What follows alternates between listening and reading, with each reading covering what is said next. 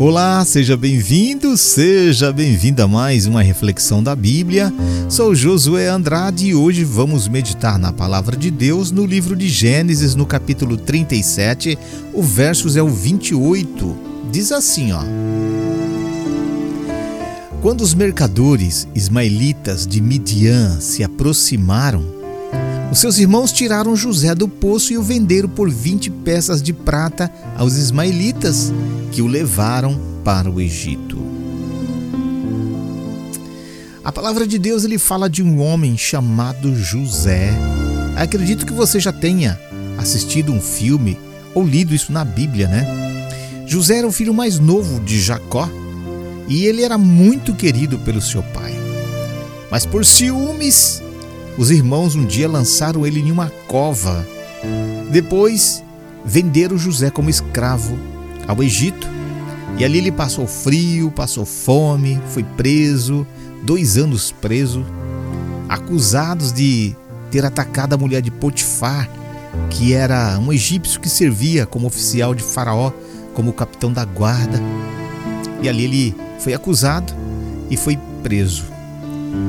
Agora, amigo, pensa comigo. Você é fiel.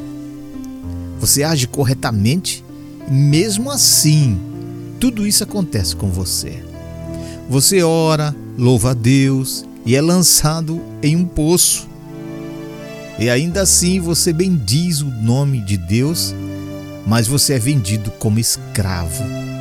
Você fica longe de toda a sua família, dos seus amigos, e agora começa a servir um povo e servir um lar estranho como escravo, e ainda é acusado e lançado na prisão. Pois é, meu amigo, muitas vezes fazemos tudo certo, não é mesmo?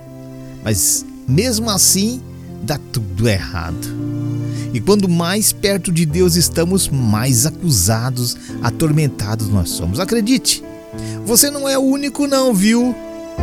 José ele ficou preso até que um mordomo que esteve na cadeia se lembrou dele. Seria legal você dar uma lida nessa história em Gênesis. E ali eles trouxeram José perante a Faraó para interpretar um sonho que Faraó teve. Então José pediu para Faraó um tempo para orar. Meu querido amigo, você já pediu um tempo para orar? Para resolver as suas coisas? José lhe pediu um tempo para orar. E foi lá, orou a Deus. Depois ele voltou até Faraó, não só com o sonho que ele tinha tido, como também com a resposta para ele. Isso sim é um propósito de Deus, viu, amigo? José passou aquilo tudo, todos aqueles anos, todo aquele sofrimento, só para, naquele momento, estar na presença de Faraó. Eu espero que com essa simples mensagem você venha entender melhor o que Deus quer falar para você neste dia, o que Deus quer que você ouça.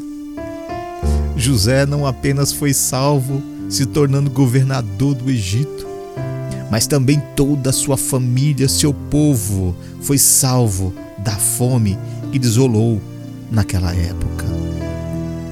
Foram 17 anos cativos de sofrimento, mas o propósito de Deus em sua vida o fez governar por 80 anos.